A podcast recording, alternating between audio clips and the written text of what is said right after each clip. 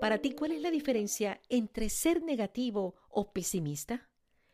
¿O será simplemente falta de fe? La respuesta la vamos a tener muy clara después de que escuchemos esta entrevista. Porque el pasado es historia y el futuro es incierto, aprovechemos el presente y conversemos ahora del siguiente tema. ¿Eres negativo o pesimista? Bienvenidos a un nuevo episodio de Vivir el Presente con Mama Hilda.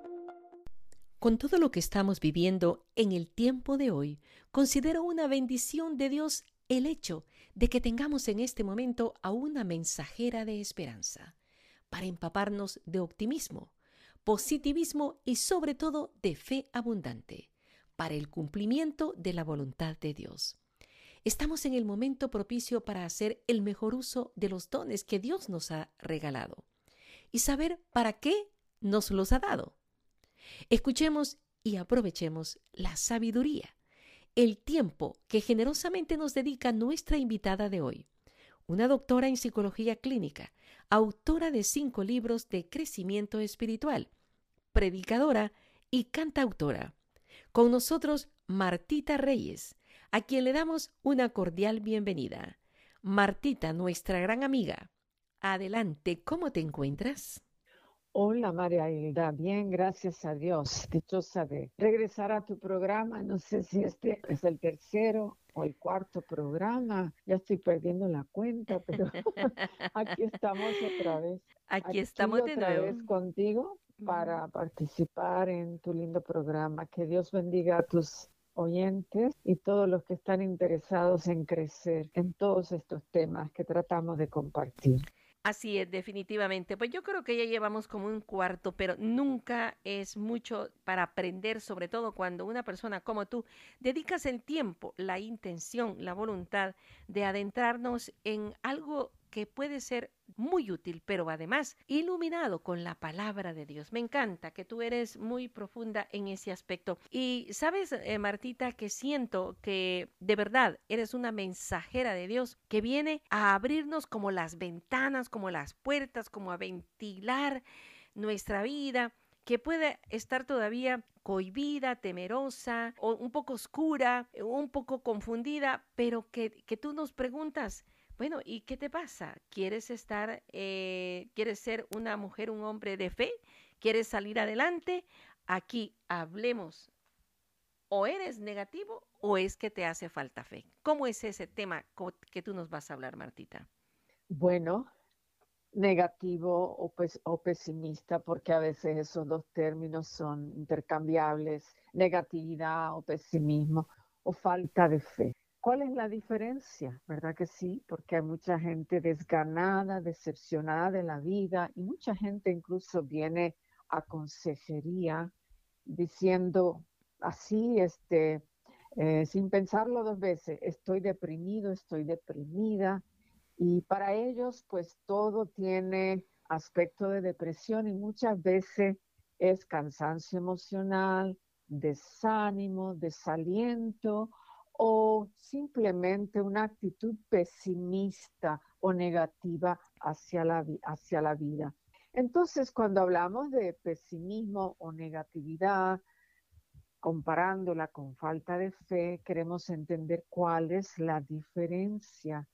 Los creyentes no somos aquellos que debemos de pensar que todo en la vida nos va a ir bien siempre, uh -huh. sino somos aquellos que buscamos la voluntad de Dios, Amén. aunque esté en contradicción con nuestros anhelos originales. Entonces, parte del crecimiento en la fe es evolucionar o crecer hasta aceptar y querer todo lo que Dios quiere. Y nuevamente, aunque eso implique renunciar a nuestros deseos uh -huh. o gustos o preferencias originales.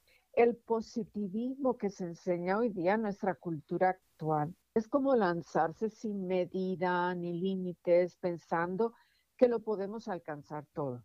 Ahora, la fe nos lanza hasta o hacia lo imposible, a invertirnos en proyectos sobrehumanos incluso, pero dentro del ámbito de la voluntad de Dios, y esa es la diferencia. Ajá. Entonces, la diferencia principal es que la negatividad o el pesimismo no solamente es falta de fe en Dios, sino también falta de fe en lo que Dios ha creado en nosotros. El pesimista no se no, no, no ve salida fácil, sufre de pensamientos fatalistas o lo que decimos en psicología, pensamientos catastróficos. Ese es un, un, término psicológico. Se estanca en este estado de ánimo, de, bajos ánimos, de pocos ánimos, que lo dirige o detiene por la vida, tomando decisiones en contra del progreso,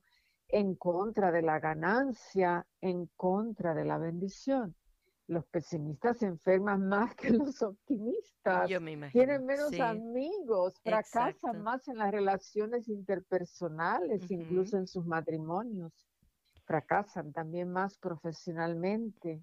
Los pesimistas les cuesta reírse y deleitarse de las cosas sencillas de la vida y necesitan que la vida les proporcione grandes golpes de suerte para animarlos o entusiasmarlos. Entonces, en reducidas palabras, entonces el pesimista, ¿verdad? Es aquel que no cree que nada le va a ir bien, no cree que algo le va a ir, vaya a ir bien, no cree que la vida está de su favor, no cree que tiene el viento a su favor, no, no confía, no confía en nada, ni nadie, ni en sí mismo. Entonces, él, el, la persona positiva o el positivismo es, es de aquella persona que sí cree en sí mismo y quiere alcanzar muchas cosas, pero la fe, en cambio, la fe es aquella que nos dirige a ser personas optimistas y positivas, pero buscando, buscando la voluntad de Dios. Lo que a Dios le agrada, lo que a Dios, eh, lo que Dios quisiera para nuestra vida, independientemente de que nos digan puedes hacerlo todo, alcanzarlo todo. Eso es un optimismo exagerado y poco realista. Pero la fe es un positivismo más realista, porque entonces yo me, me someto a la voluntad de Dios y la voluntad de Dios, que es lo permitido de Dios y lo querido de Dios y lo, y, lo que Dios quisiera para mí, eso es lo que va a estar más bendecido para mi vida. Eh, Martita, puede suceder eh, de personas que están fuera del ámbito de la fe, es decir, no son creyentes, son personas quizá un poco em, distantes de, de un Dios a quienes ellos respetan o no conocen, más bien dicho. Y estas personas, dentro de ellas, con actitudes verdaderamente negativas, se ven y creen que todo lo que está alrededor está contra ellos. Sí, es una condición emocional eh, que demerita la vida, que desfasa la vida, que agota a una persona que cree que el mundo está en su contra o que son el blanco de, los enemigos o de los desconocidos. Eh, se creen que todos tienen un sesgo en contra de ellos, un prejuicio, y, y, no tienen oportunidades en la vida. Es un mensaje terrible para, para que este mensaje esté sondeando lo profundo del corazón porque limita tanto y, también dispone a la persona a estar en un constante conflicto con la vida y con los demás.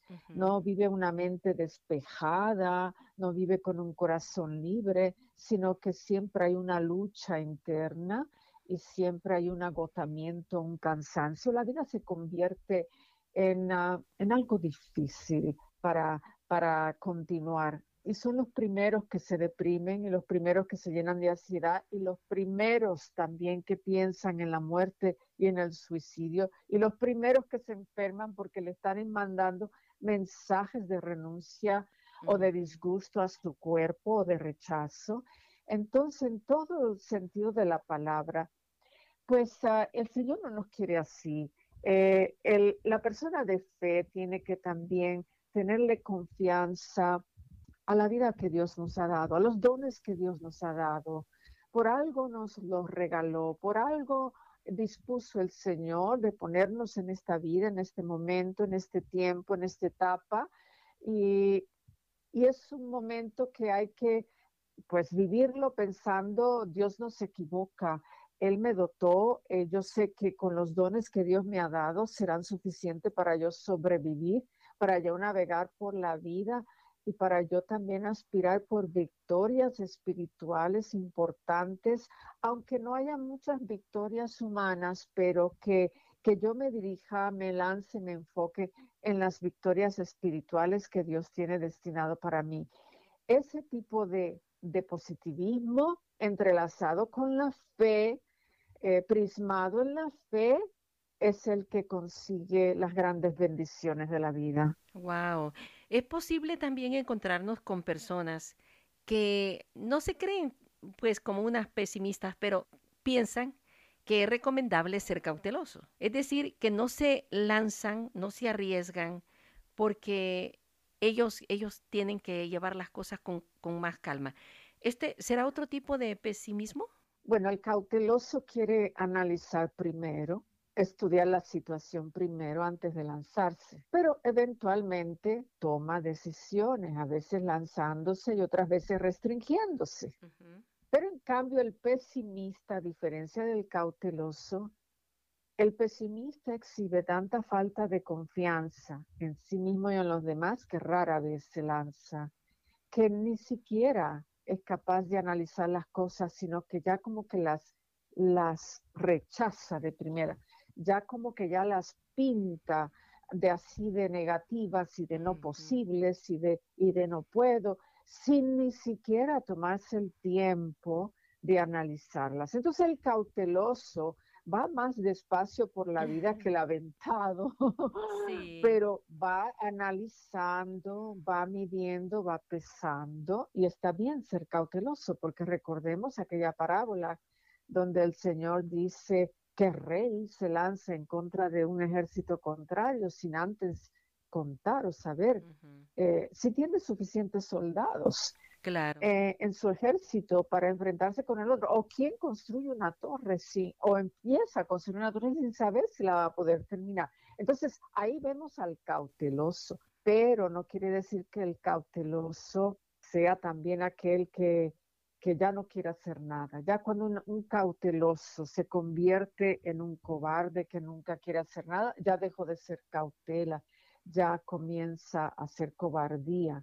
Entonces hay una diferencia porque la idea de ser cauteloso es analizar, medir, pesar para asegurarnos que vamos a poder continuar o que no debemos de continuar. Así que eso es sabio, ser cauteloso es sabio. Ah, Entonces, el cauteloso pues también este, ve las experiencias de la vida, las cataloga, entonces es capaz de lanzarse a buscar experiencias nuevas, ¿verdad? Y también, a, diferencia con el que se restringe demasiado o se limita demasiado o se frena demasiado, pues eh, más bien está siendo dirigido por un programa de miedo y de ansiedad que lleva en su interior en vez de un programa de fe.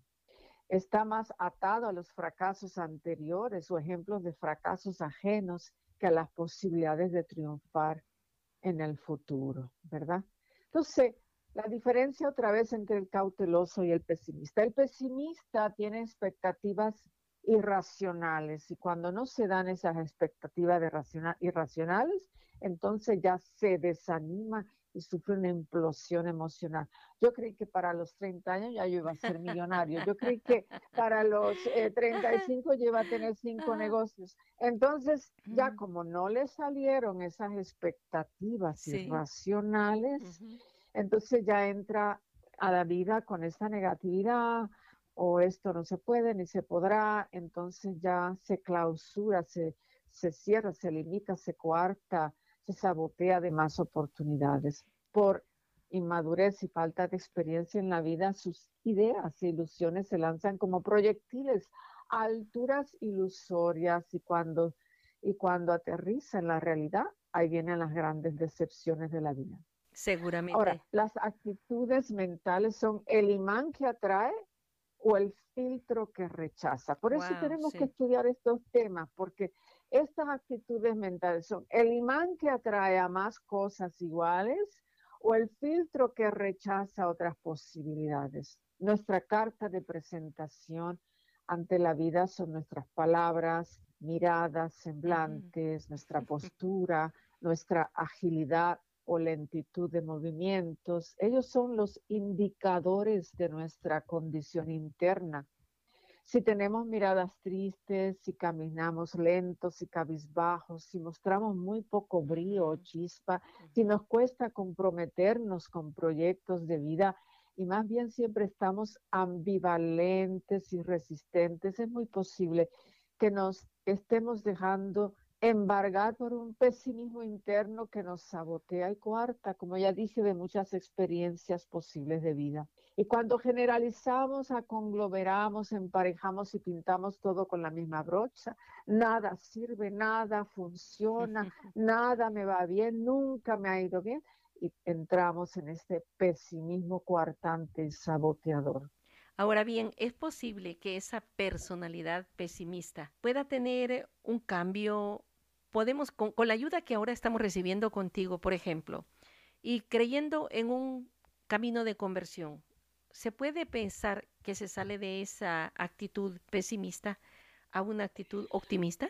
Sí, puede cambiar, aunque no, no va a ser un cambio de 360 grados. Por lo menos esa es mi, mi, experiencia, porque mucha gente ya, ya es costumbre ser así, como que les cuesta ir eh, transformando ese paradigma interior, pero sí se puede cambiar.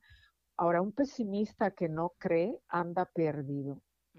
Ahora, un pesimista que cree en Dios y tiene fe es invitado a transformar su línea de pensamiento y actitud para que aunque no crea en lo humano y natural, empiece a creer y confiar en lo sobrenatural y en la intervención divina. Exacto. Como dice el Salmo 125, versículo 1, los que confían en el Señor son como el monte Sión que no se mueve, sino que permanece para siempre. Y como dice el Salmo 126, versículos 5 y 6, los que siembran entre lágrimas cosecharán entre cánticos.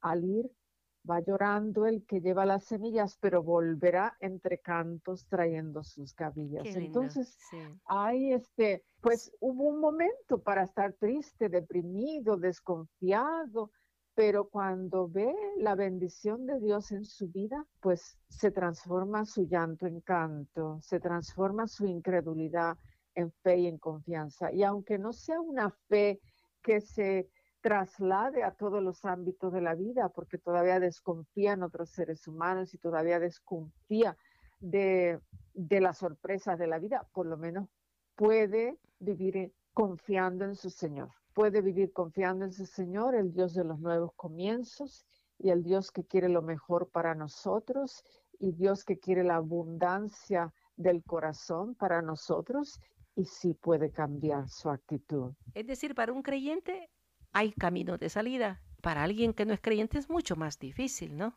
Así mismo. La, la, Biblia es una invitación constante a la fe, pero una fe que produce, que da resultados positivos, no solamente porque creemos que vamos a llegar a la vida eterna y ese, obviamente, ese es el plan final, pero aquí también en, la, en esta vida, en esta vida, para poder navegar por esta vida, caminar por esta vida, pues con otra condición, con otra, con otra perspectiva, con otros ánimos, con, con buscando respuestas y soluciones en la vida y, no vivir pues como vive mucha gente, ¿verdad? Con estos cansancios, agotamientos, depresiones, ansiedades, o pesimismos enclaustrados en eso y les cuesta, ¿cómo les cuesta sonreír? ¿Cómo les cuesta ser felices? ¿Cómo les cuesta animarse?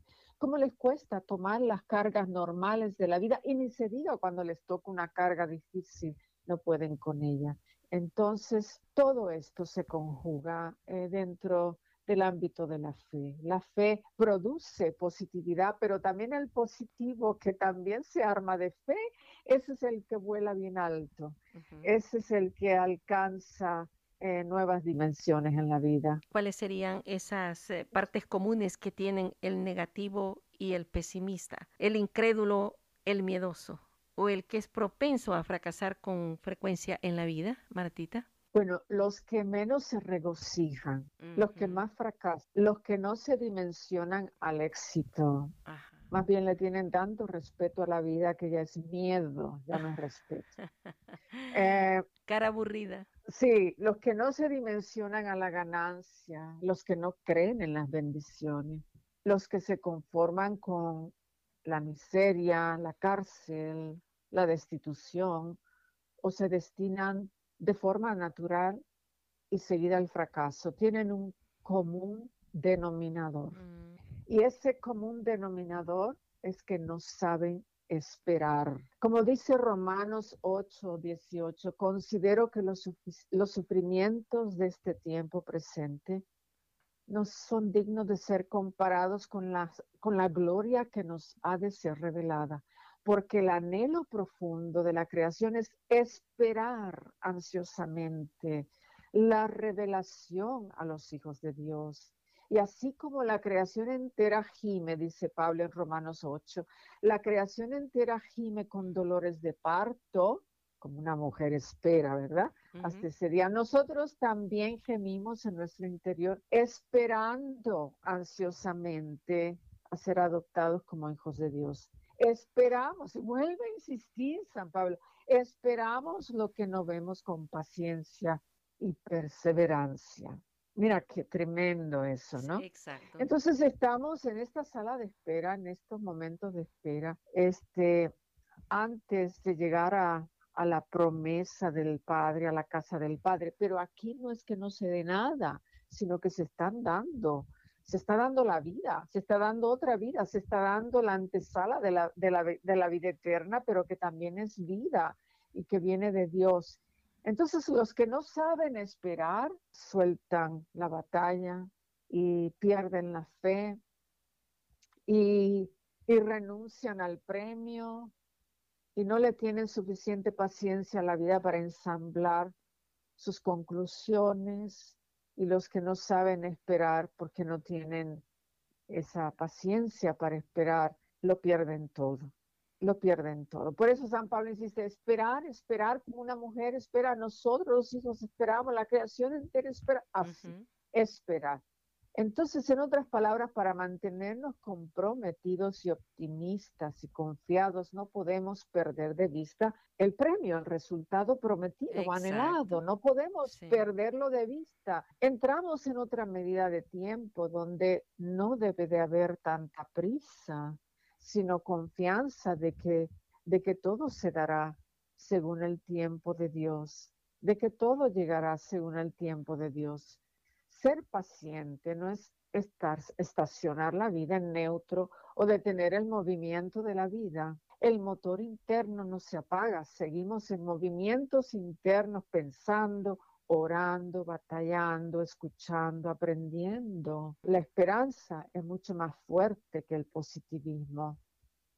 El positivismo depende más de mis pensamientos. La esperanza depende más de los pensamientos de Dios, de las ideas de Dios, del plan de Dios, de la intervención de Dios en mi vida. En otras palabras, el común denominador entre la fe el positivismo y la esperanza e, en, en este caso qué es? Todas tienen que hermanarse con el don de la paciencia.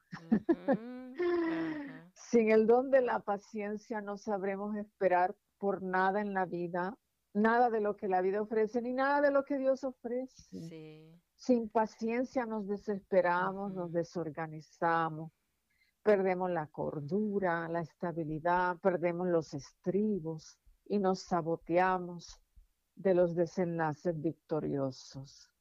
Porque cada cosa tiene su tiempo, ¿verdad? Así mismo. Entonces la paciencia es espera activa, superación del sentido de lo imposible. Con la paciencia yo digo, se dará, se dará porque para Dios no hay imposibilidad. El que no tiene paciencia dice, no, ya esto no se dio, ya esto no, ya esto no se va a dar, ya esto no va a surgir, ya esto, ya esto se perdió, ese es el que no tiene paciencia. Entonces, pero el que tiene paciencia dice, se dará, algún día se dará. Yo seguiré creyendo, seguiré luchando, esperando a largo plazo. Nosotros en estos tiempos vivimos lo que le llaman los sociólogos en la cultura de la inmediatez. Mm. Y por eso mucha gente se desespera cuando las respuestas y desenlaces no se dan con la rapidez ni prontitud que desean. Estamos acostumbrados a tener el teléfono en la mano, pichar aquí, pichar acá, length this, y, y nos transportan con la velocidad de la luz a cualquier parte del mundo, a cualquier lugar. Esa es la cultura de la inmediatez. Qué tremendo.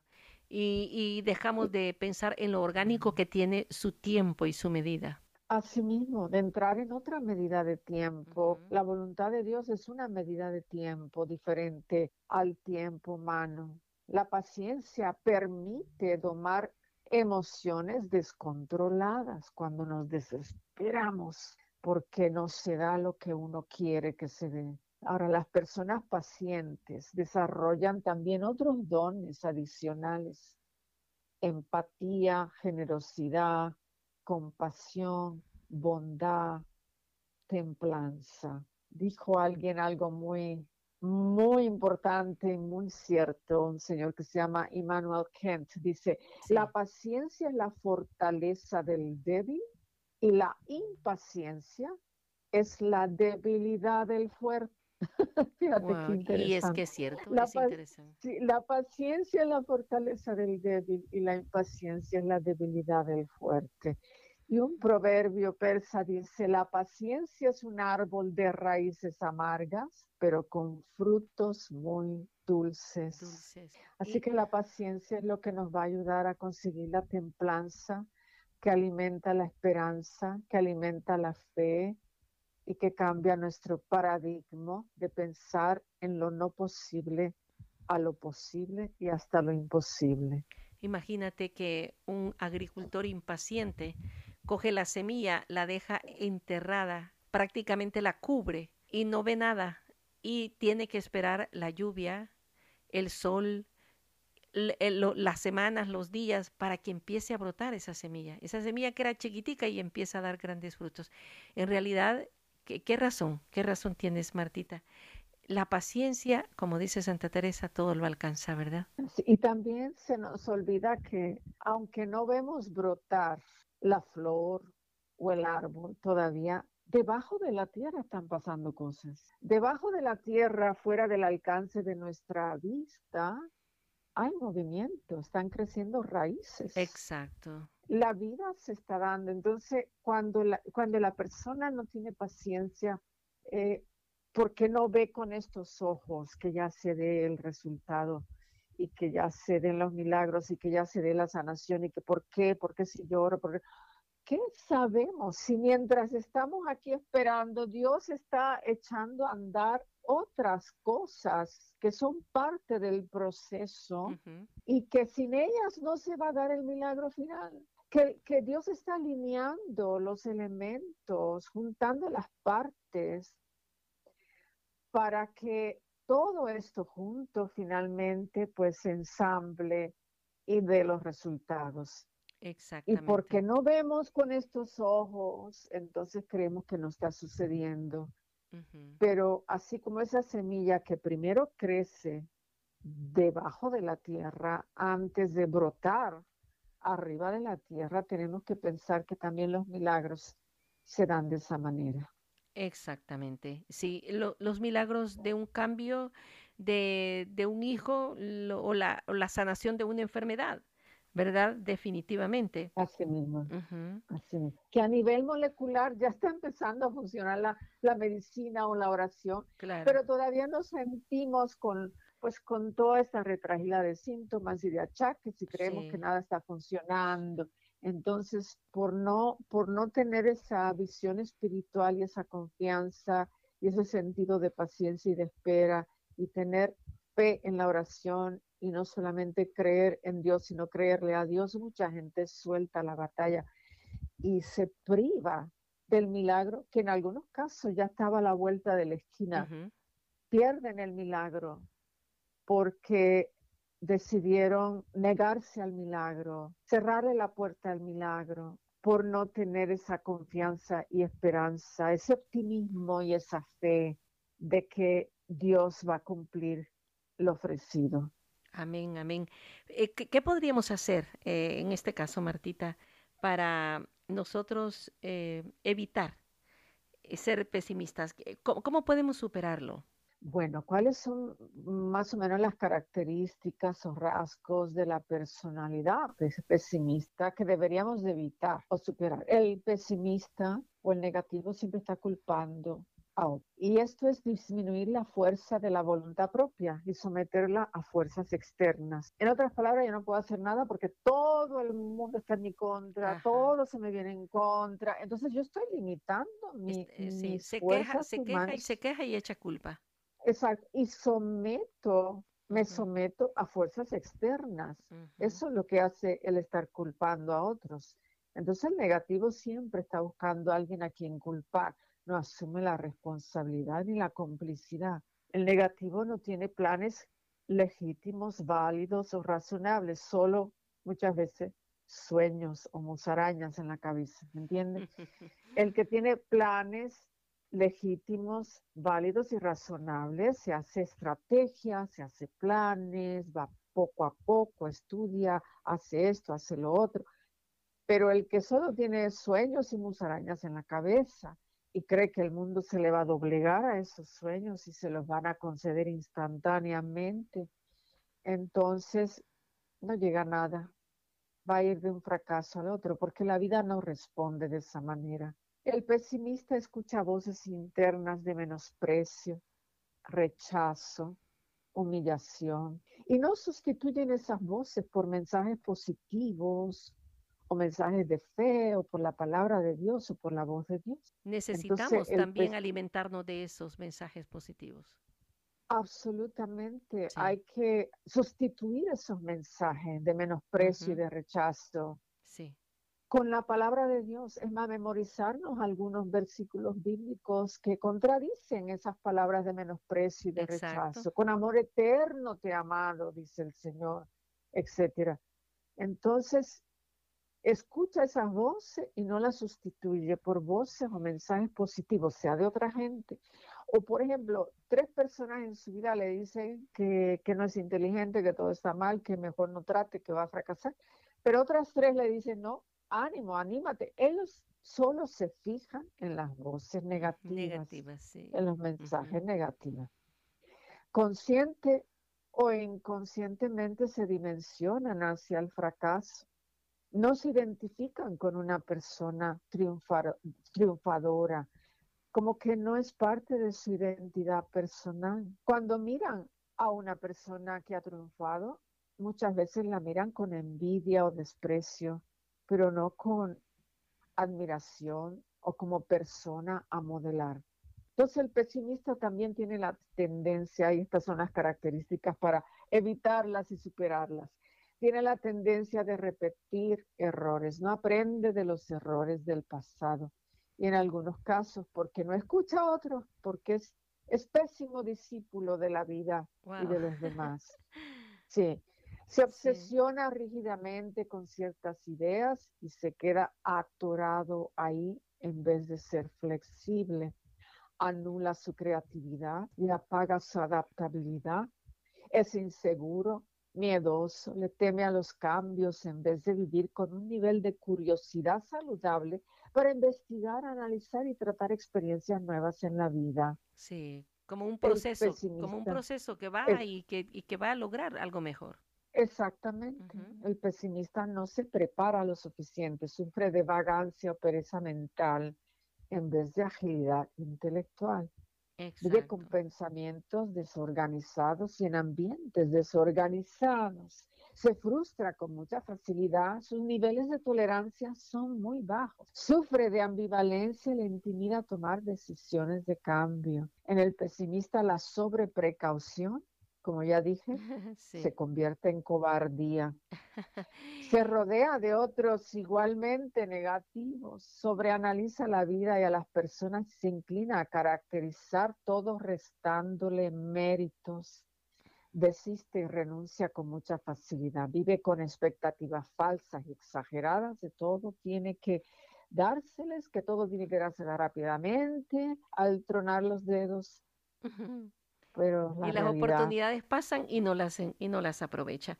No eh, las identifica. No las identifica. ¿Cuáles serían, este, contrariamente, Martita, esas características o rasgos de la persona de fe, que es positiva, esperanzadora? ¿Qué debemos buscar eh, para que y, mostrar eso que efectivamente nos pueda ayudar? La persona positiva y la persona de fe no suelta la esperanza. Y la esperanza es eso que dice, aunque hoy no se dio, mañana será otro día. Oh, exacto. Aunque este año no, sea, no, hay, no vino la oportunidad, el año próximo será. el, el que confía, el que cree, el positivo, no se suelta de la esperanza. Confía en sus dones y talentos también. Así es. Confía en los dones de Dios y el amor de Dios y también confía en lo que Dios le ha dado y ha depositado en él o en ella. Experimenta un alto índice de autovalorización, con límites reales, por supuesto, pero no sufre de poca autoestima. Ah. El positivo o el defecto se enfoca en la virtud y no en el defecto. Se enfoca en lo bonito del jardín y no en sus partes secas tiene un buen sentido o sexto sentido para percatar oportunidades y no las deja pasar. No se deja agobiar por las dificultades, más bien las toma como retos o desafíos. Se enfoca en los resultados, en los cambios, en el beneficio y el premio. No lo pierde de vista. Ya lo veo, allá lo visualizo, me mentalizo que ya estoy cada vez más cerca de ese premio, de ese resultado. Todavía no estoy en el primer lugar, pero ya llevo el tercero, seguramente después tenga el segundo, ¿verdad? Así mismo. Entonces, comparte con otros con alegría y generosidad. El, porque el generoso cree que no se quedará, no se quedará desahuciado sin nada. Por eso puede ser generoso. Entonces el generoso es positivo, porque da pensando, voy a tener suficiente, aunque dé. Exactamente. Entonces el, el, el positivo el confiado el de fe es resiliente, persistente, valiente, asume la responsabilidad de sus errores y se redefine y redimensiona en la vida para recrear su historia, porque no se siente víctima, no va por la vida quejándose, sino agradeciendo las pequeñas y grandes cosas que se han dado. Y prefiere la fe y la confianza, así es su disposición y ese es su lenguaje. Exactamente. Mira, hay casos de personas que uno tiene alrededor. Podría ser el cónyuge, el hijo, personas que nosotros amamos. ¿Cómo podemos ayudar a cambiar a ese que es pesimista? Hay también maneras de poder nosotros eh, usar técnicas específicas para ello. Claro que sí, tenemos que recordarle y ayudarle a hacer inventario de los eventos bonitos y agradables que sí ha vivido de las bendiciones en su vida. Es como casi decir, a ver, sentémonos un momento, hablemos, hazme una lista de cinco cosas bonitas que has vivido en tu vida.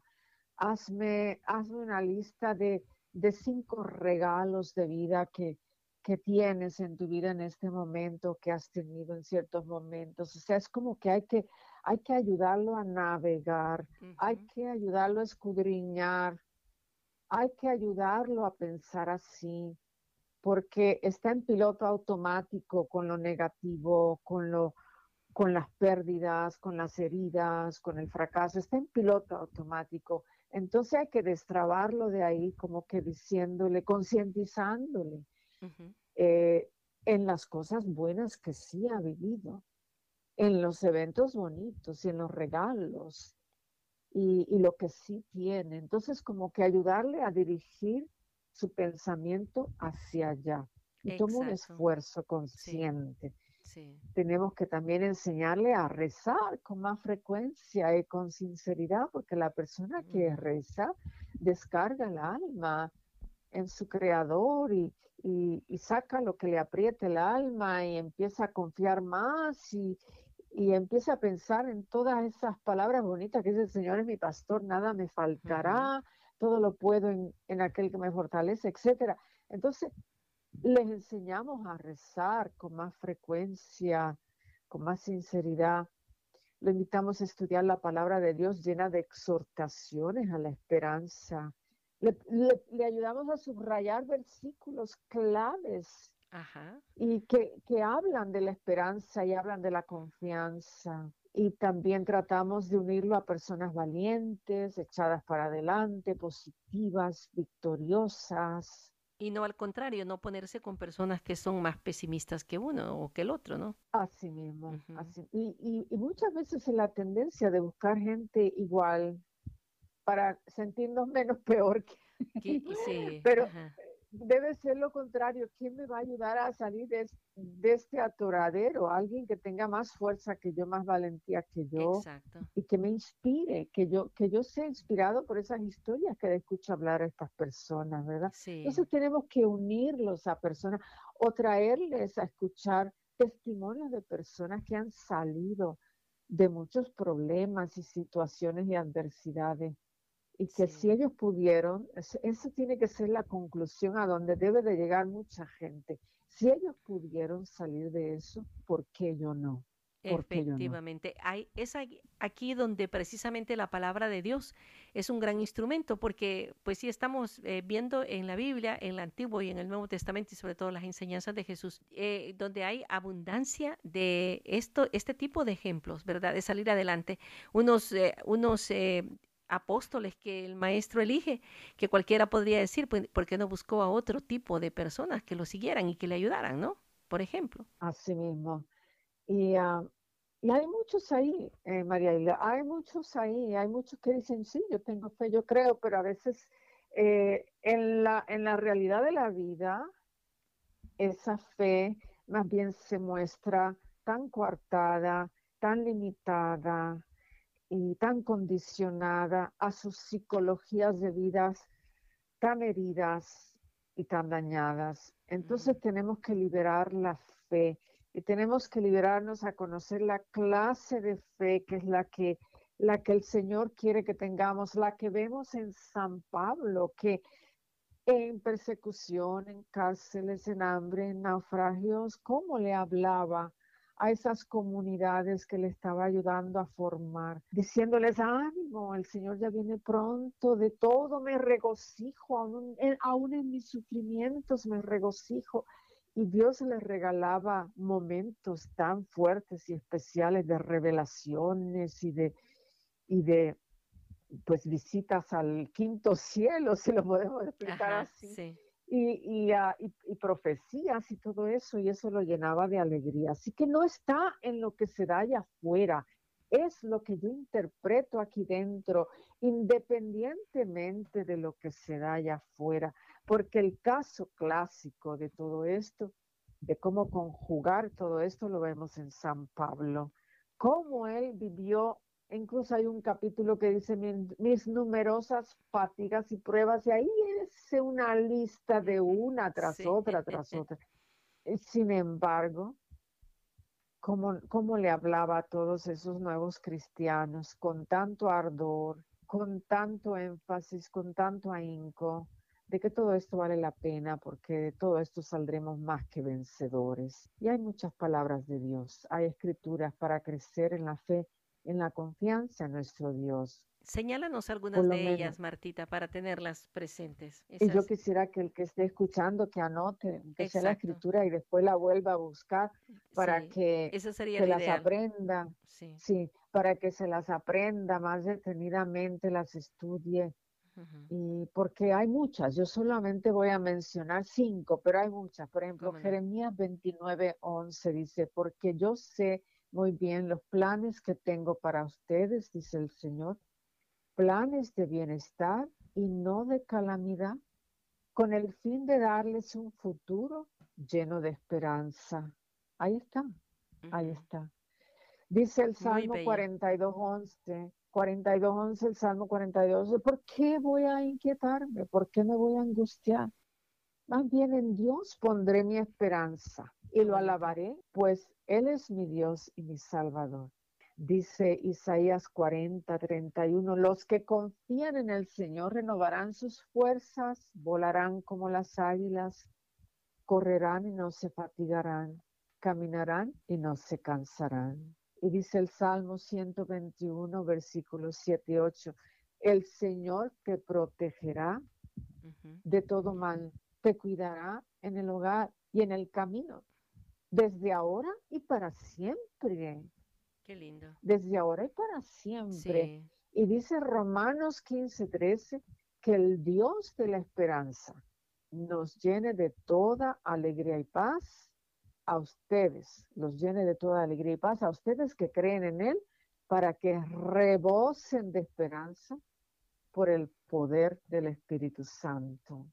Ahí está la invitación, está más que clara y cómo necesitamos de la fe y de la palabra de Dios para redimensionarnos en la vida, tomados de la mano de Dios, pero también conscientes del Dios en quien creemos, confiados en Él y conscientes de todos los dones con los cuales Él nos ha dotado en esta vida. Efectivamente, se me viene algo a la mente, Martita, eh, pues bien lo dices, tú nos señalas cinco, pero hay muchas en la palabra de Dios que podemos encontrar. Pero también sería como ideal elegir un lema de todo esto que encontramos y decir, con esto yo me voy a alimentar cada día, por ejemplo. ¿Verdad? Con una de estas frases, como hacerla mía, como, como un lema, ¿no? Como un lema que, que, me va a ayudar constantemente para que mi mente le favorezca, se le venga con la frecuencia que se necesita en los momentos en que puede haber un poquito de, de pesimismo o de miedo o de falta de fe. Con la facilidad que nos memorizamos un estribillo de una canción o un comercial de televisión, seguimos escuchando y ahí estamos tarareando la melodía y recordando las frases con esa facilidad. Debemos de dedicarnos a memorizarnos algunas palabras de Dios, algunos versículos, algunas citas que se conviertan como lemas de vida, lemas de vida como, como, como palabras que son como aquello que nos calma y nos serena cuando estamos en dificultad o estamos enfrentando un diagnóstico o vamos delante de un juez o vamos a enfrentar a un enemigo o vamos simplemente a encontrarnos con los grandes desafíos de la vida, repetir esa palabra de Dios, conmigo está el Señor, quien hizo el cielo y la tierra, mi auxilio viene del Señor, etcétera. Entonces, repetirla y repetirla para, para calmar nuestro sistema nervioso, para templarnos, moderarnos, regularnos y empezar a confiar más que si Dios está con nosotros, ¿quién en nuestra contra. nosotros, definitivamente. Qué lindo. A mí me encantaría que, como siempre, eh, tú nos ayudases, Martita, con una oración que, que conlleve pues esta, este subrayar, ¿verdad? Lo que Dios está, en esta ocasión nos está queriendo eh, facilitar para salir del pesimismo y transformarlo en esperanza. Agradezcamos a Dios por la inversión de este tiempo presente y por los frutos que de Él vamos a obtener. Así es, vamos a ponernos en oración en el nombre del Padre y del Hijo y del Espíritu Santo. Amén. Padre amado, Jesús Salvador y Espíritu Santo y Madre nuestra, aquí estamos todos delante de ti para que tú transformes nuestro lamento y llanto en canto de felicidad, para que tú cambies los vestidos de luto que mucha gente luce en sus rostros, en sus cuerpos, en sus lenguajes y los transformes en vestidos de fiesta, para que tú allanes los caminos de los que han tropezado, han caído, están perdidos, pero sobre todo los laberintos del corazón donde se ha infiltrado la negatividad, el desánimo, el desaliento, la tristeza la amargura, la infelicidad con sus muchos matices y con sus muchas versiones. Queremos aprender a confiar en ti por encima de todas las cosas. Aunque desconfiamos de nuestra mente, de nuestra fuerza, pero confiar en ti, Señor, confiar en ti, para también algún día sentirnos sanados y reconciliados con nuestras historias. Tú nos amas y nosotros no debemos de rechazar ni odiar lo que tú amas. Y algunos se odian, se desprecian, se rechazan, cuando debemos de agradecerte por el don de la vida, agradecerte incluso por las luchas en la vida, porque detrás de cada lucha ya está pensado una victoria y una conquista que no perdamos de vista. El premio que no perdamos de vista, la meta que no perdamos de vista el cielo y la gloria eterna. Que nuestros desánimos y cansancios y maneras de ver la vida no sigan robándonos del gozo de ser hijos de Dios, de la paz y confianza de creer en Dios, de creer en ti, Señor. Transforma todas estas tristezas y desánimos internos en nuevas promesas, en nuevas alegrías y nuevas esperanzas. Señor, tu palabra nos dice por qué se inquietan, por qué se angustian. Tú nos, invitan a, nos invitas a poner nuestra esperanza en ti para algún día bendecirte y alabarte por todos los regalos y por todos los milagros que vendrán como fruto de esa confianza. Tú eres nuestro protector, consolador, salvador y sanador. Te alabamos y te bendecimos, Señor. Sana todos estos corazones heridos, estos corazones heridos, para que empiecen a disfrutar en plenitud de los anticipos de la alegría de la vida eterna. Amén. En el nombre de Jesús. Padre, Hijo y Espíritu Santo, en compañía de nuestra Madre Santísima, así sea. Amén. Amén. Amén. Conociendo y aprendiendo más de nuestros invitados. Bueno, este tengo cuatro libros. Uno se llama Jesucristo, tu psicólogo personal. Otro se llama ¿Por qué no soy feliz? Otro se llama Jesús y la mujer herida. Y otro se llama Quiero hijos sanos y pues todos son una combinación de elementos de psicología, pero a la luz de la fe y la palabra de Dios. Y los pueden conseguir en martareyes.com o también en Amazon. En Amazon hay dos o tres de mis libros que todavía quedan en Amazon y los pueden pedir por nombre. Quiero hijos sanos, Jesucristo, tu psicólogo personal, Jesús y la mujer herida, o por qué no soy feliz.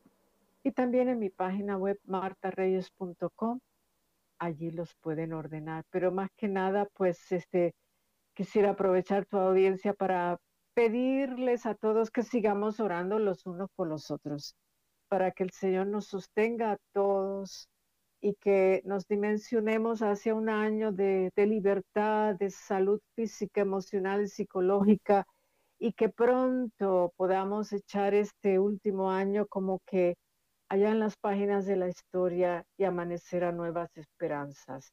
Y eso es muy importante, que no perdamos la fe ni la esperanza por lo vivido, sino que recuperemos la fe y la esperanza por lo que está por vivirse.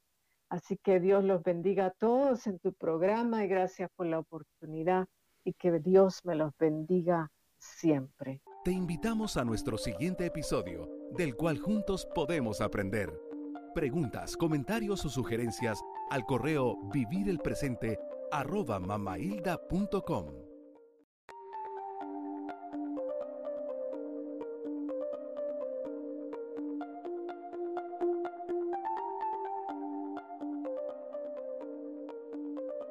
Para ti, ¿cuál es la diferencia entre ser negativo o pesimista? ¿O será simplemente falta de fe?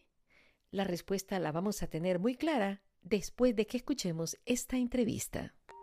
Porque el pasado es historia y el futuro es incierto, aprovechemos el presente y conversemos ahora del siguiente tema.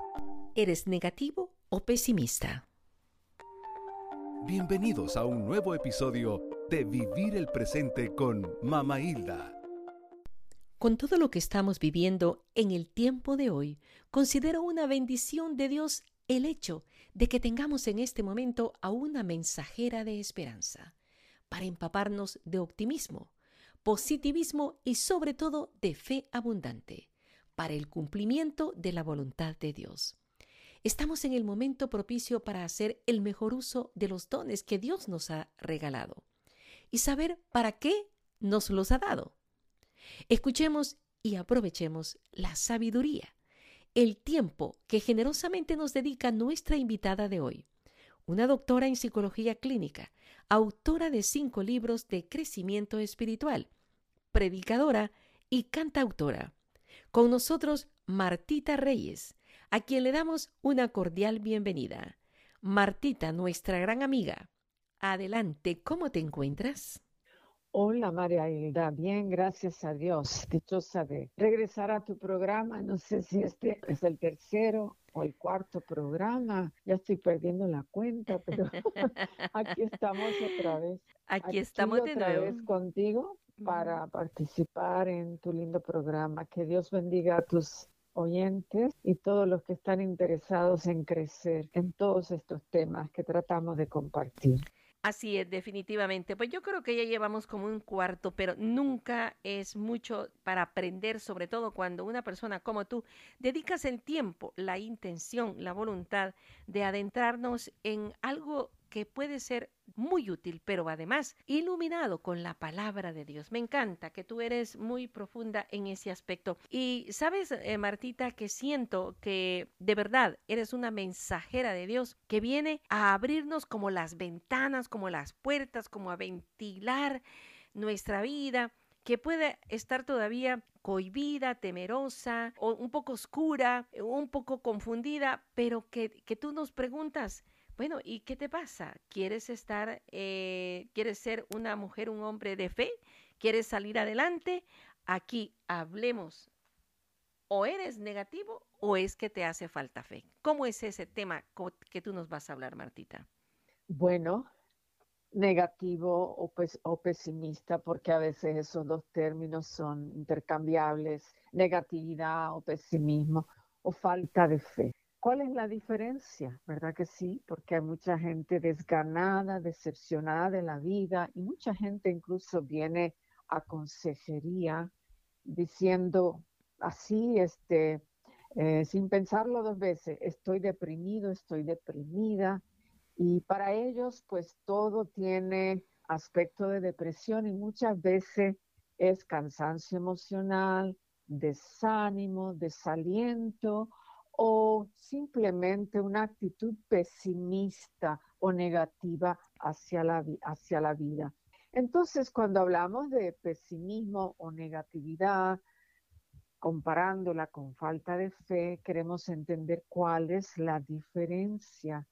Los creyentes no somos aquellos que debemos de pensar que todo en la vida nos va a ir bien siempre, sino somos aquellos que buscamos la voluntad de Dios, aunque esté en contradicción con nuestros anhelos originales. Entonces, parte del crecimiento en la fe es evolucionar o crecer hasta aceptar y querer todo lo que Dios quiere. Y nuevamente, aunque eso implique renunciar a nuestros deseos o gustos o preferencias originales el positivismo que se enseña hoy día en nuestra cultura actual es como lanzarse sin medida ni límites, pensando que lo podemos alcanzar todo.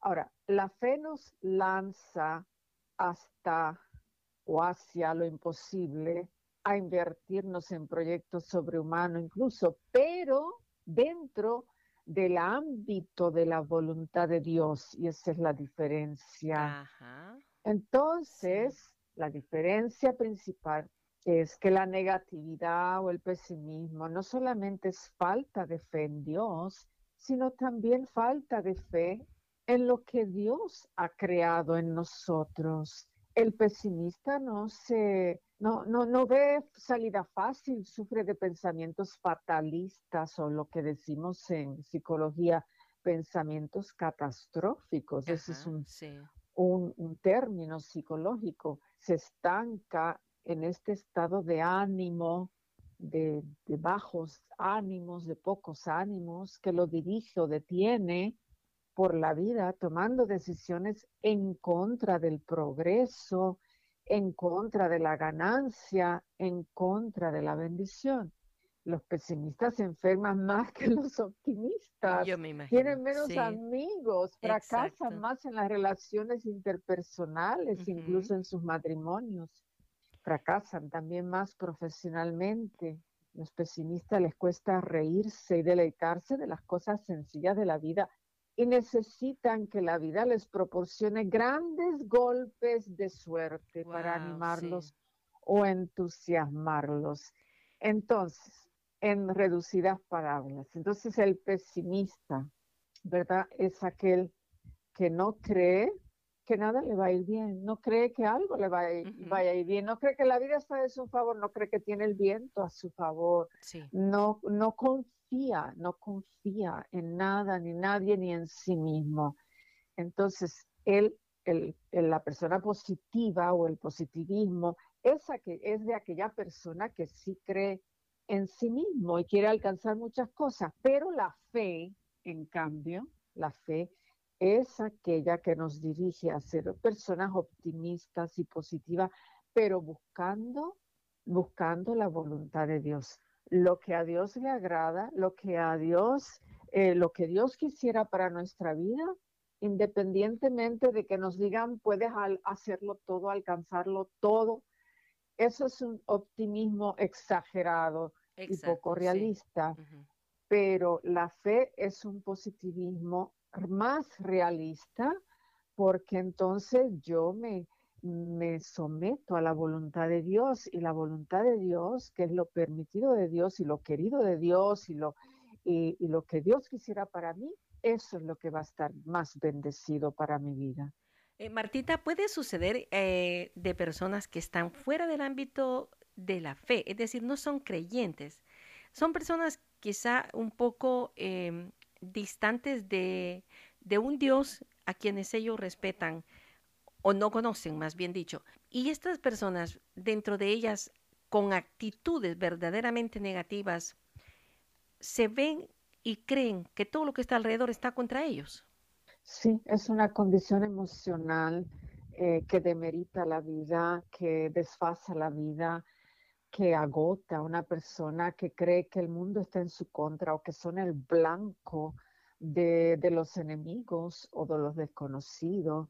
Eh, se creen que todos tienen un sesgo en contra de ellos, un prejuicio, y, y, no tienen oportunidades en la vida. Es un mensaje terrible para, para que este mensaje esté sondeando lo profundo del corazón porque limita tanto y, también dispone a la persona a estar en un constante conflicto con la vida y con los demás. No vive una mente despejada, no vive con un corazón libre, sino que siempre hay una lucha interna y siempre hay un agotamiento, un cansancio. La vida se convierte en, ah, en algo difícil para, para continuar y son los primeros que se deprimen y los primeros que se llenan de ansiedad y los primeros también que piensan en la muerte y en el suicidio y los primeros que se enferman porque le están mandando mensajes de renuncia o de disgusto a su cuerpo o de rechazo.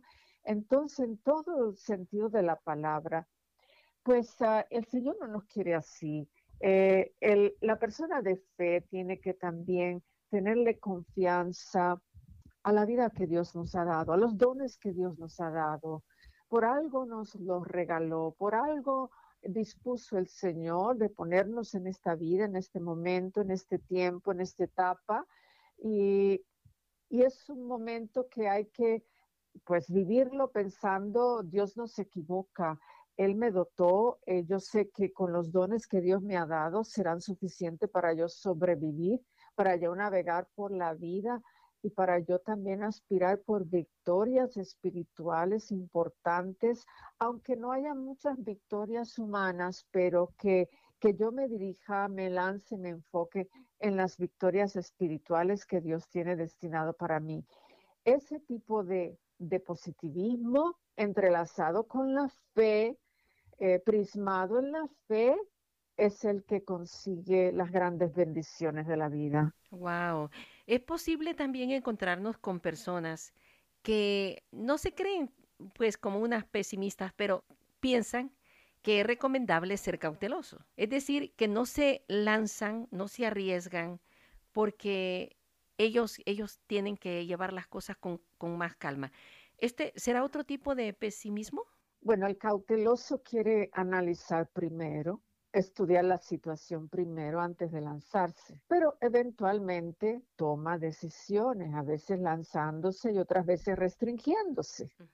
Pero en cambio el pesimista, a diferencia del cauteloso, el pesimista exhibe tanta falta de confianza en sí mismo y en los demás que rara vez se lanza, que ni siquiera es capaz de analizar las cosas, sino que ya como que las, las rechaza de primera, ya como que ya las pinta de así de negativas y de no posibles y de, y de no puedo, sin ni siquiera tomarse el tiempo de analizarlas. Entonces el cauteloso va más despacio por la vida que el aventado, pero va analizando, va midiendo, va pesando y está bien ser cauteloso porque recordemos aquella parábola donde el Señor dice que rey se lanza en contra de un ejército contrario sin antes contar o saber eh, si tiene suficientes soldados claro. Eh, en su ejército para enfrentarse con el otro. O quién construye una torre, sí, o empieza a construir una torre sin saber si la va a poder terminar.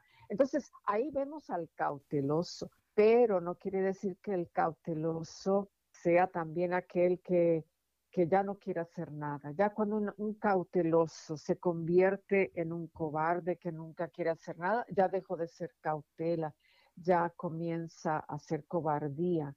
Entonces hay una diferencia porque la idea de ser cauteloso es analizar, medir, pesar para asegurarnos que vamos a poder continuar o que no debemos de continuar. Así que eso es sabio, ser cauteloso es sabio. Ah, Entonces, el cauteloso pues también este, ve las experiencias de la vida, las cataloga, entonces es capaz de lanzarse a buscar experiencias nuevas, ¿verdad? Y también, a, diferencia con el que se restringe demasiado o se limita demasiado o se frena demasiado, pues eh, más bien está siendo dirigido por un programa de miedo y de ansiedad que lleva en su interior en vez de un programa de fe.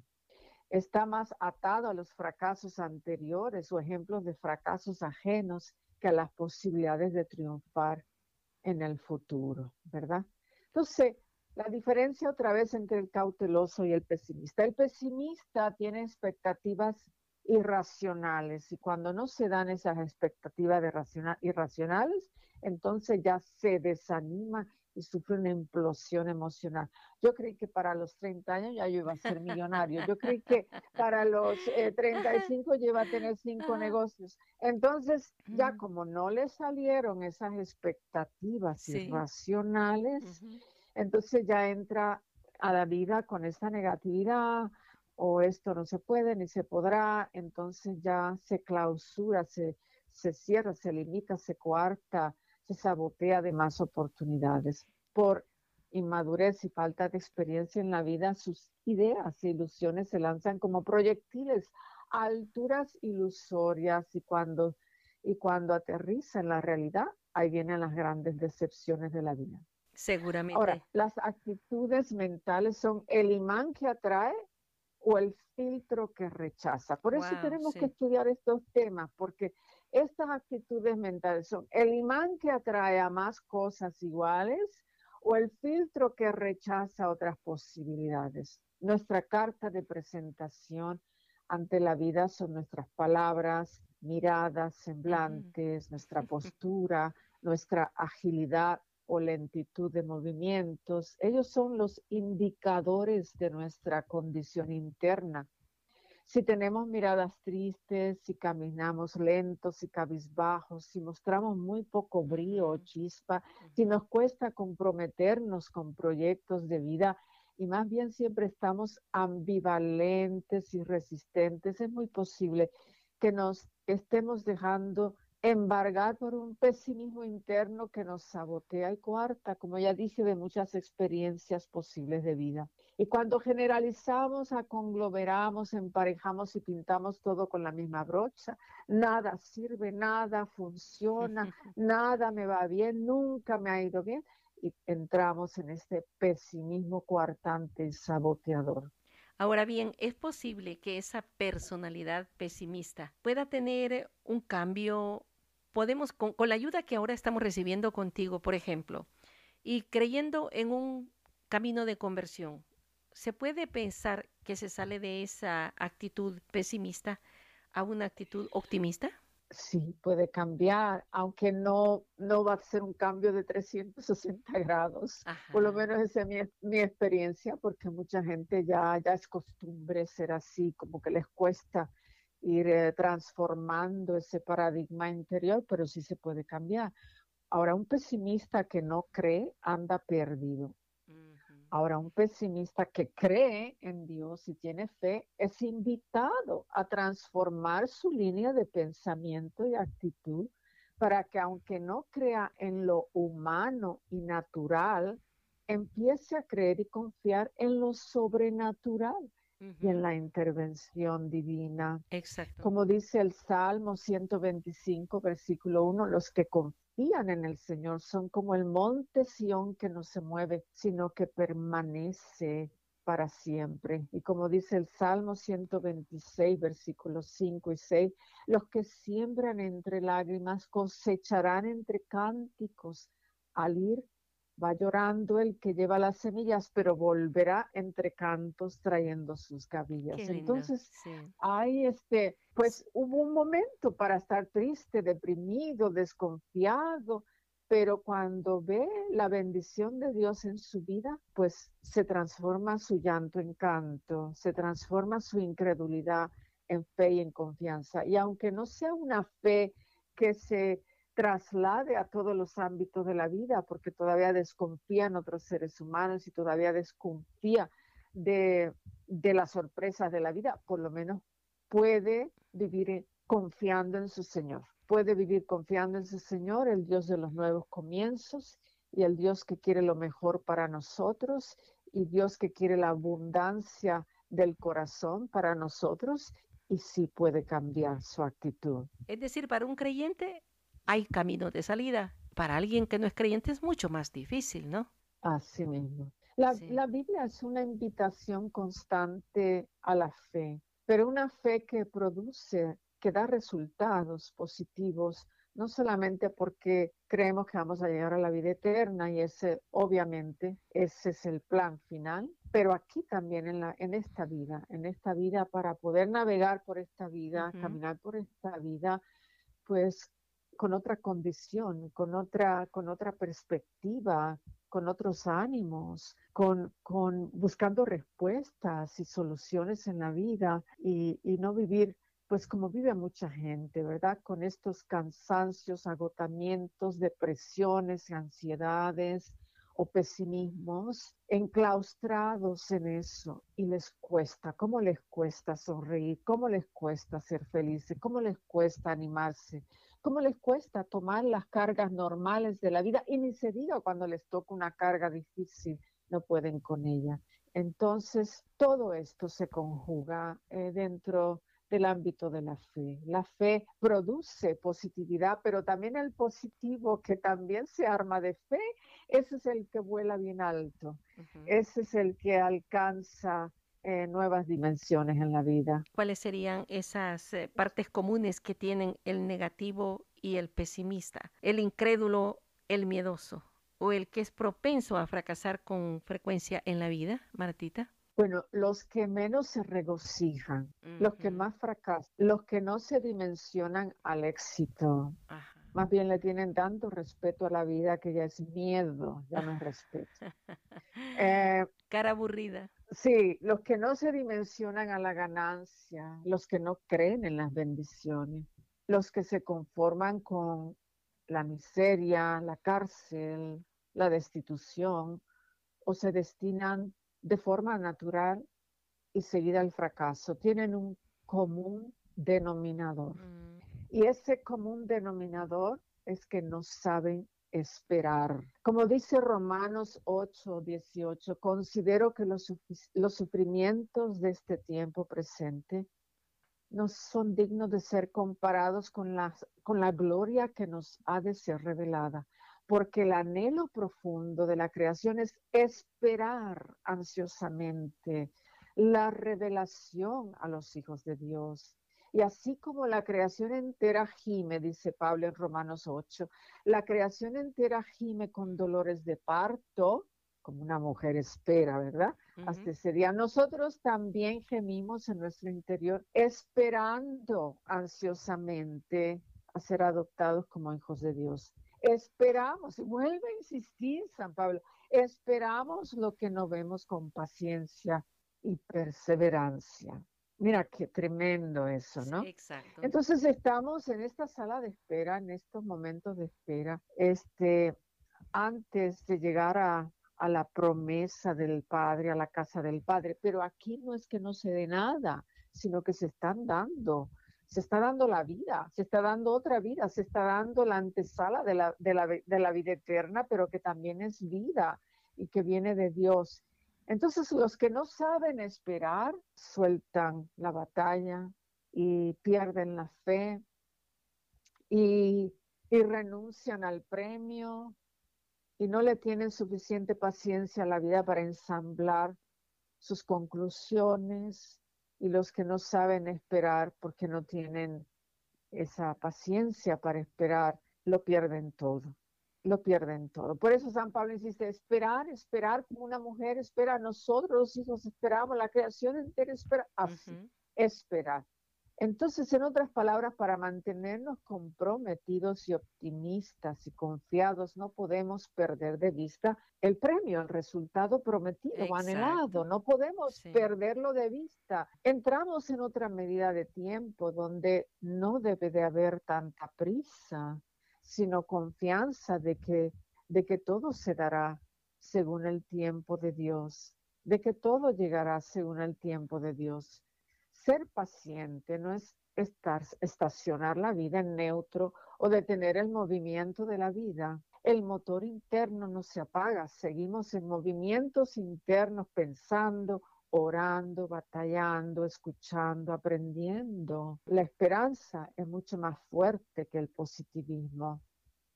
El positivismo depende más de mis pensamientos.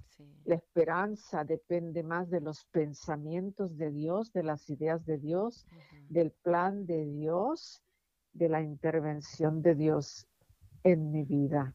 En otras palabras, el común denominador entre la fe el positivismo y la esperanza e, en, en este caso qué es? Todas tienen que hermanarse con el don de la paciencia. Sin el don de la paciencia no sabremos esperar por nada en la vida, nada de lo que la vida ofrece, ni nada de lo que Dios ofrece. Sin paciencia nos desesperamos, nos desorganizamos, perdemos la cordura, la estabilidad, perdemos los estribos y nos saboteamos de los desenlaces victoriosos. Porque cada, cosa tiene su tiempo, ¿verdad? Así mismo. Entonces la paciencia es espera activa, superación del sentido de lo imposible. Con la paciencia yo digo, se dará, se dará porque para Dios no hay imposibilidad. El que no tiene paciencia dice, no, ya esto no se dio, ya esto no, ya esto no se va a dar, ya esto no va a surgir, ya esto, ya esto se perdió. Ese es el que no tiene paciencia. Entonces, pero el que tiene paciencia dice, se dará, algún día se dará. Yo seguiré creyendo, seguiré luchando, esperando a largo plazo. Nosotros en estos tiempos vivimos lo que le llaman los sociólogos en la cultura de la inmediatez. Mm. Y por eso mucha gente se desespera cuando las respuestas y desenlaces no se dan con la rapidez ni prontitud que desean.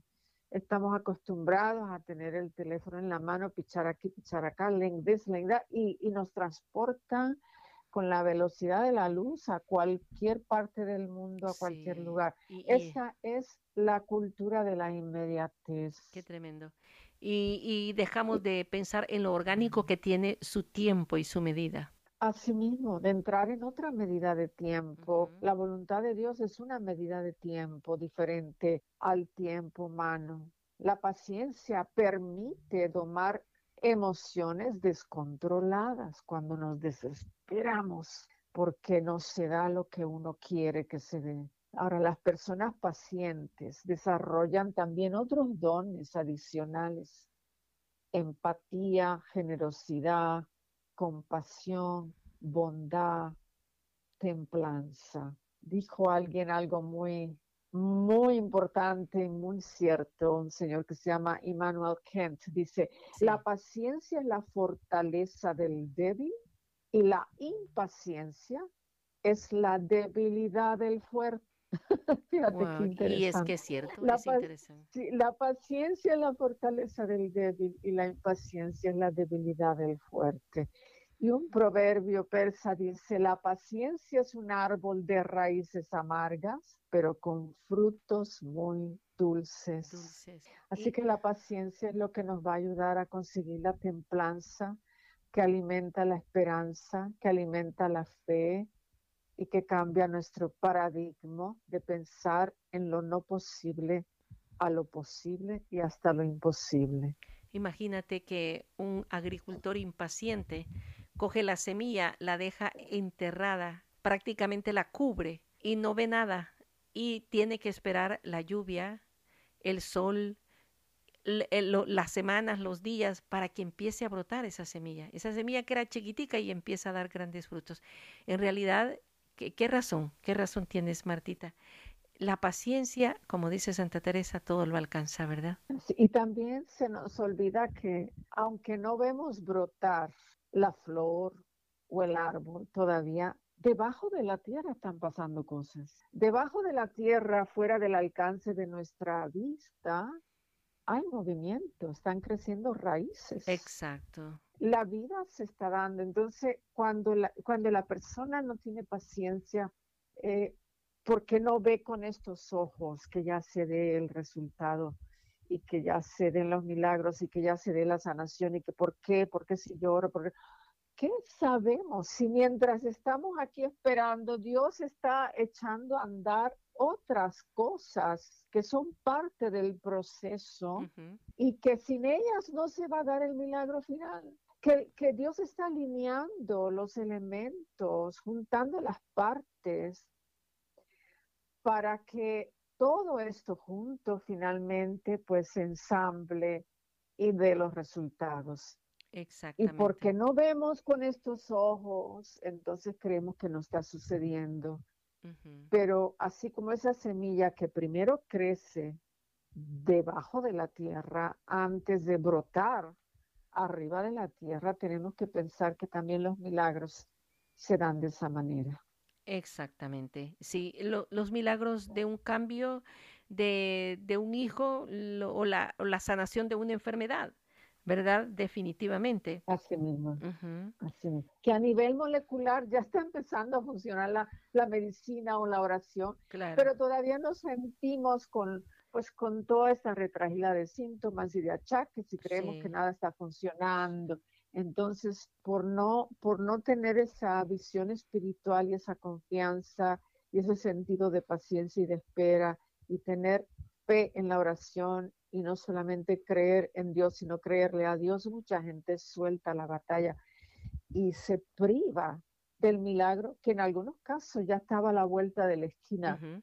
Pierden el milagro porque decidieron negarse al milagro, cerrarle la puerta al milagro por no tener esa confianza y esperanza, ese optimismo y esa fe de que Dios va a cumplir lo ofrecido. Amén, amén. Eh, ¿Qué, podríamos hacer eh, en este caso, Martita, para nosotros eh, evitar ser pesimistas? ¿Cómo podemos superarlo? Bueno, ¿cuáles son más o menos las características o rasgos de la personalidad pesimista que deberíamos de evitar o superar? El pesimista o el negativo siempre está culpando a otro. Y esto es disminuir la fuerza de la voluntad propia y someterla a fuerzas externas. En otras palabras, yo no puedo hacer nada porque todo el mundo está en mi contra, todo se me viene en contra. Entonces yo estoy limitando mi, este, sí, se queja, se queja y se queja y echa culpa. Exacto, y someto, me someto a fuerzas externas. Eso es lo que hace el estar culpando a otros. Entonces el negativo siempre está buscando a alguien a quien culpar, no asume la responsabilidad ni la complicidad. El negativo no tiene planes legítimos, válidos o razonables, solo muchas veces sueños o musarañas en la cabeza, ¿me entiendes? El que tiene planes legítimos, válidos y razonables, se hace estrategia, se hace planes, va poco a poco, estudia, hace esto, hace lo otro. Pero el que solo tiene sueños y musarañas en la cabeza y cree que el mundo se le va a doblegar a esos sueños y se los van a conceder instantáneamente, entonces no llega a nada. Va a ir de un fracaso al otro, porque la vida no responde de esa manera. El pesimista escucha voces internas de menosprecio, rechazo, humillación, y no sustituyen esas voces por mensajes positivos o mensajes de fe o por la palabra de Dios o por la voz de Dios. Necesitamos también alimentarnos de esos mensajes positivos. Absolutamente. Hay que sustituir esos mensajes de menosprecio y de rechazo. Con la palabra de Dios, es más, memorizarnos algunos versículos bíblicos que contradicen esas palabras de menosprecio y de rechazo. Con amor eterno te he amado, dice el Señor, etcétera. Entonces, escucha esas voces y no las sustituye por voces o mensajes positivos, sea de otra gente. O, por ejemplo, tres personas en su vida le dicen que, que no es inteligente, que todo está mal, que mejor no trate, que va a fracasar. Pero otras tres le dicen, no, ánimo, anímate. Ellos solo se fijan en las voces negativas, en los mensajes negativos. Consciente o inconscientemente se dimensionan hacia el fracaso. No se identifican con una persona triunfadora, como que no es parte de su identidad personal. Cuando miran a una persona que ha triunfado, muchas veces la miran con envidia o desprecio pero no con admiración o como persona a modelar. Entonces el pesimista también tiene la tendencia, y estas son las características para evitarlas y superarlas, tiene la tendencia de repetir errores, no aprende de los errores del pasado. Y en algunos casos, porque no escucha a otros, porque es, es pésimo discípulo de la vida y de los demás. Sí, se obsesiona rígidamente con ciertas ideas y se queda atorado ahí en vez de ser flexible. Anula su creatividad y apaga su adaptabilidad. Es inseguro, miedoso, le teme a los cambios en vez de vivir con un nivel de curiosidad saludable para investigar, analizar y tratar experiencias nuevas en la vida. Sí, como un proceso, como un proceso que va y, que, y que va a lograr algo mejor. Exactamente. El pesimista no se prepara lo suficiente, sufre de vagancia o pereza mental en vez de agilidad intelectual. Vive con pensamientos desorganizados y en ambientes desorganizados. Se frustra con mucha facilidad, sus niveles de tolerancia son muy bajos. Sufre de ambivalencia y le intimida tomar decisiones de cambio. En el pesimista la sobreprecaución como ya dije, se convierte en cobardía. Se rodea de otros igualmente negativos, sobreanaliza la vida y a las personas se inclina a caracterizar todo restándole méritos.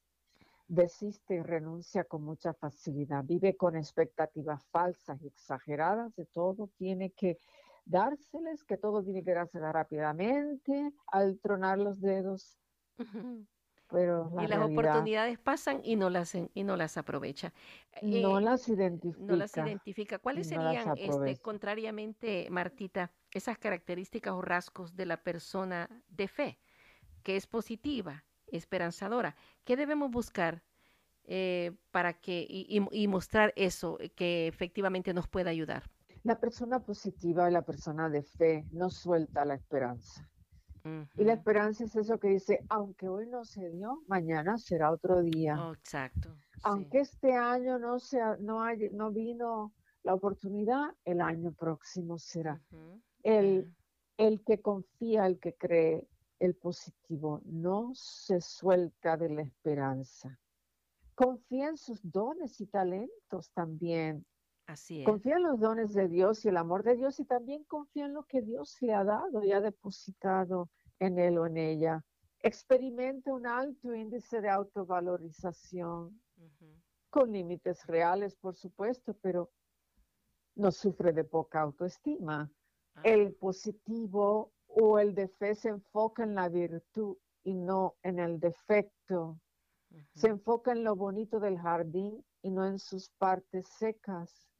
Tiene un buen sentido o sexto sentido para percatar oportunidades y no las deja pasar. No se deja agobiar por las dificultades, más bien las toma como retos o desafíos. Se enfoca en los resultados, en los cambios, en el beneficio, en el premio. No lo pierde de vista. Ya lo veo, allá lo visualizo, me mentalizo que ya estoy cada vez más cerca de ese premio, de ese resultado. Todavía no estoy en el primer lugar, pero ya llevo el tercero, seguramente después tenga el segundo, ¿verdad? Así mismo. Entonces, comparte con otros con alegría y generosidad porque el generoso cree que no se quedará, no se quedará desahuciado sin nada, por eso puede ser generoso.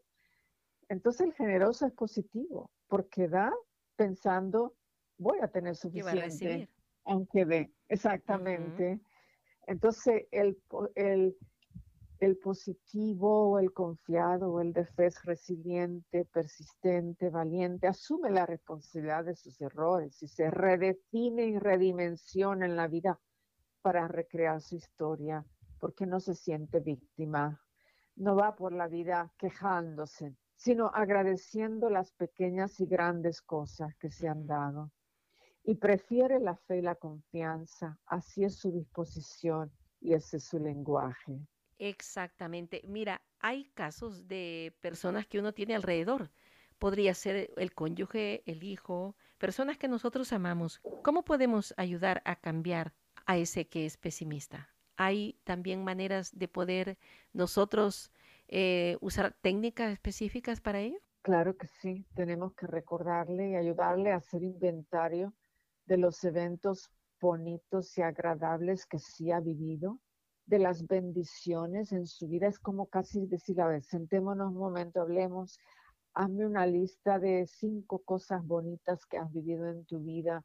Hazme, hazme una lista de, de cinco regalos de vida que, que tienes en tu vida en este momento, que has tenido en ciertos momentos. O sea, es como que hay que, hay que ayudarlo a navegar, hay que ayudarlo a escudriñar, hay que ayudarlo a pensar así porque está en piloto automático con lo negativo, con, lo, con las pérdidas, con las heridas, con el fracaso, está en piloto automático. Entonces hay que destrabarlo de ahí, como que diciéndole, concientizándole eh, en las cosas buenas que sí ha vivido, en los eventos bonitos y en los regalos y, y lo que sí tiene. Entonces como que ayudarle a dirigir su pensamiento hacia allá. Y toma un esfuerzo consciente. Tenemos que también enseñarle a rezar con más frecuencia y con sinceridad, porque la persona que reza descarga el alma en su creador y, saca lo que le apriete el alma y empieza a confiar más y, y empieza a pensar en todas esas palabras bonitas que dice el Señor es mi pastor, nada me faltará, todo lo puedo en, aquel que me fortalece, etcétera. Entonces, les enseñamos a rezar con más frecuencia, con más sinceridad. Lo invitamos a estudiar la palabra de Dios llena de exhortaciones a la esperanza.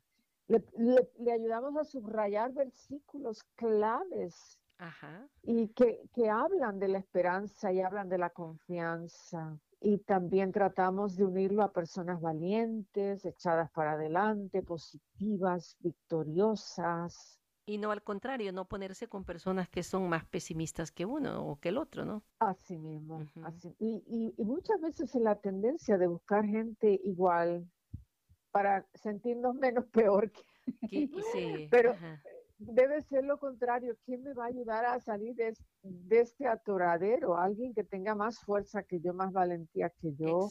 Y que me inspire, que yo, que yo sea inspirado por esas historias que escucho hablar a estas personas, ¿verdad? Entonces tenemos que unirlos a personas o traerles a escuchar testimonios de personas que han salido de muchos problemas y situaciones y adversidades y que si ellos pudieron, eso tiene que ser la conclusión a donde debe de llegar mucha gente. Si ellos pudieron salir de eso, ¿por qué yo no? Efectivamente, Hay, es aquí donde precisamente la palabra de Dios es un gran instrumento, porque pues sí estamos eh, viendo en la Biblia, en el Antiguo y en el Nuevo Testamento y sobre todo las enseñanzas de Jesús, eh, donde hay abundancia de esto, este tipo de ejemplos, ¿verdad? De salir adelante. Unos, eh, unos apóstoles que el maestro elige, que cualquiera podría decir, pues, ¿por qué no buscó a otro tipo de personas que lo siguieran y que le ayudaran, ¿no? Por ejemplo. Así mismo.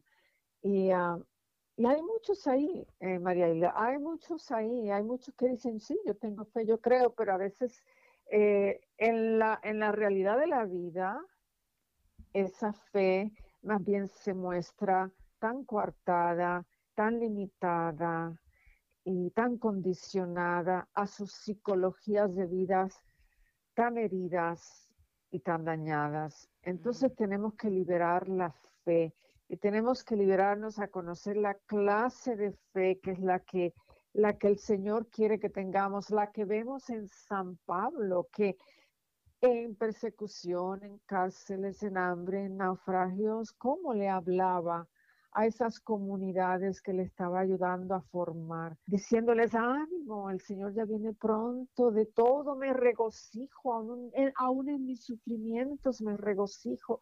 Y Dios les regalaba momentos tan fuertes y especiales de revelaciones y de, y de pues visitas al quinto cielo, si lo podemos explicar así y, ah, y, y, profecías y todo eso, y eso lo llenaba de alegría. Así que no está en lo que se da allá afuera, es lo que yo interpreto aquí dentro, independientemente de lo que se da allá afuera, porque el caso clásico de todo esto, de cómo conjugar todo esto, lo vemos en San Pablo, cómo él vivió Incluso hay un capítulo que dice mis, numerosas fatigas y pruebas, y ahí es una lista de una tras otra, tras otra.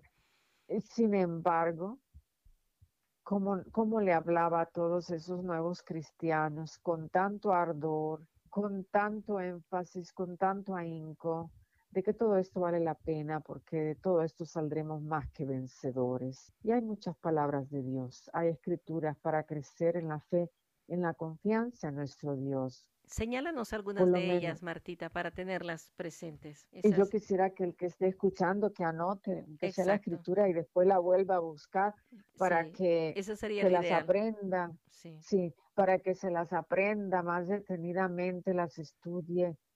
Y porque hay muchas, yo solamente voy a mencionar cinco, pero hay muchas. Por ejemplo, Jeremías 29, 11 dice, porque yo sé muy bien, los planes que tengo para ustedes, dice el Señor, planes de bienestar y no de calamidad, con el fin de darles un futuro lleno de esperanza. Ahí está, ahí está. Dice el Salmo 42.11, 42.11, el Salmo 42, ¿por qué voy a inquietarme? ¿Por qué me voy a angustiar? Más bien en Dios pondré mi esperanza y lo alabaré, pues Él es mi Dios y mi Salvador. Dice Isaías 40, 31, los que confían en el Señor renovarán sus fuerzas, volarán como las águilas, correrán y no se fatigarán, caminarán y no se cansarán. Y dice el Salmo 121, versículos 7 y 8, el Señor te protegerá de todo mal, te cuidará en el hogar y en el camino, desde ahora y para siempre. Qué lindo. Desde ahora y para siempre. Y dice Romanos 15, 13, que el Dios de la esperanza nos llene de toda alegría y paz a ustedes, los llene de toda alegría y paz a ustedes que creen en Él, para que rebosen de esperanza por el poder del Espíritu Santo. Ahí está la invitación, está más que clara.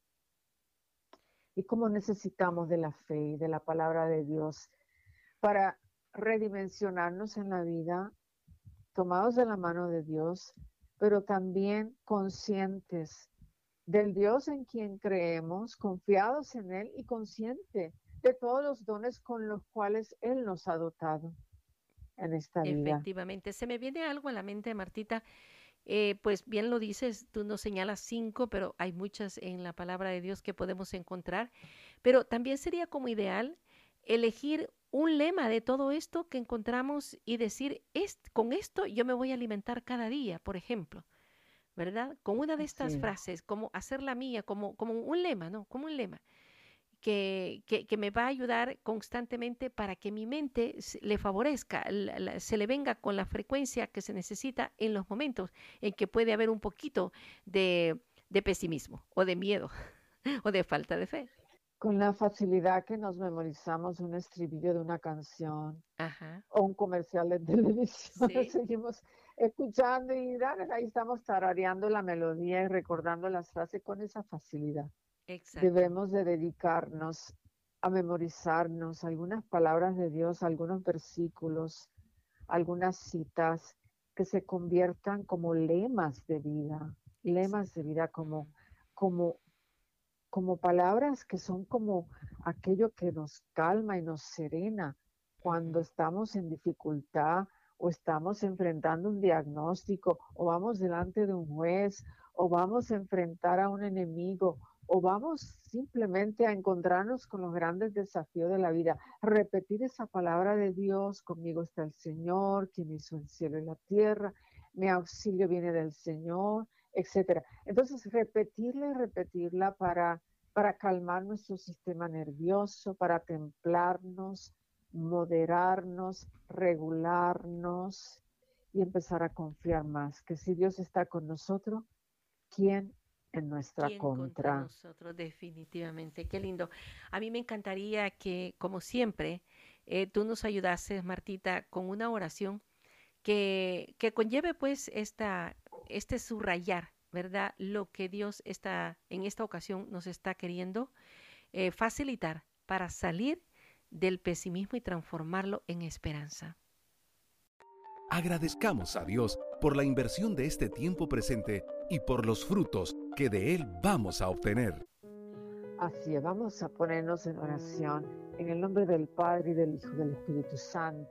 Amén. Padre amado, Jesús Salvador y Espíritu Santo y Madre nuestra, aquí estamos todos delante de ti para que tú transformes nuestro lamento y llanto en canto de felicidad, para que tú cambies los vestidos de luto que mucha gente luce en sus rostros, en sus cuerpos, en sus lenguajes y los transformes en vestidos de fiesta para que tú allanes los caminos de los que han tropezado, han caído, están perdidos, pero sobre todo los laberintos del corazón donde se ha infiltrado la negatividad, el desánimo, el desaliento, la tristeza, la amargura, la infelicidad, con sus muchos matices y con sus muchas versiones. Queremos aprender a confiar en ti por encima de todas las cosas. Aunque desconfiamos de nuestra mente, de nuestra fuerza, pero confiar en ti, Señor.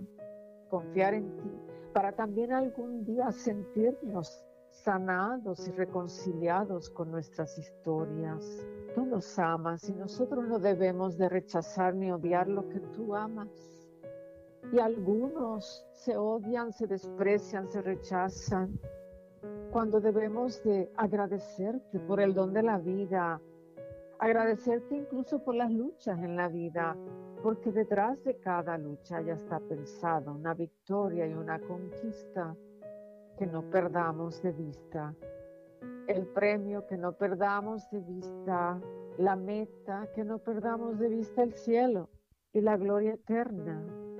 Que nuestros desánimos y cansancios y maneras de ver la vida no sigan robándonos del gozo de ser hijos de Dios, de la paz y confianza de creer en Dios, de creer en ti, Señor. Transforma todas estas tristezas y desánimos internos en nuevas promesas, en nuevas alegrías y nuevas esperanzas. Señor, tu palabra nos dice por qué se inquietan, por qué se angustian. Tú nos, invitan a, nos invitas a poner nuestra esperanza en ti para algún día bendecirte y alabarte por todos los regalos y por todos los milagros que vendrán como fruto de esa confianza. Tú eres nuestro protector, consolador, salvador y sanador. Te alabamos y te bendecimos, Señor. Sana todos estos corazones heridos, estos corazones heridos, para que empiecen a disfrutar en plenitud de los anticipos de la alegría de la vida eterna. Amén. En el nombre de Jesús. Padre, Hijo y Espíritu Santo, en compañía de nuestra Madre Santísima, así sea. Amén. Amén. Amén. Conociendo y aprendiendo más de nuestros invitados. Bueno, este tengo cuatro libros. Uno se llama Jesucristo, tu psicólogo personal. Otro se llama ¿Por qué no soy feliz? Otro se llama Jesús y la mujer herida. Y otro se llama Quiero hijos sanos y pues todos son una combinación de elementos de psicología, pero a la luz de la fe y la palabra de Dios. Y los pueden conseguir en martareyes.com o también en Amazon. En Amazon hay dos o tres de mis libros que todavía quedan en Amazon y los pueden pedir por nombre. Quiero hijos sanos, Jesucristo, tu psicólogo personal, Jesús y la mujer herida, o por qué no soy feliz. Y también en mi página web martareyes.com, allí los pueden ordenar. Pero más que nada, pues este, quisiera aprovechar tu audiencia para pedirles a todos que sigamos orando los unos por los otros, para que el Señor nos sostenga a todos y que nos dimensionemos hacia un año de, de libertad, de salud física, emocional y psicológica y que pronto podamos echar este último año como que allá en las páginas de la historia y amanecer a nuevas esperanzas.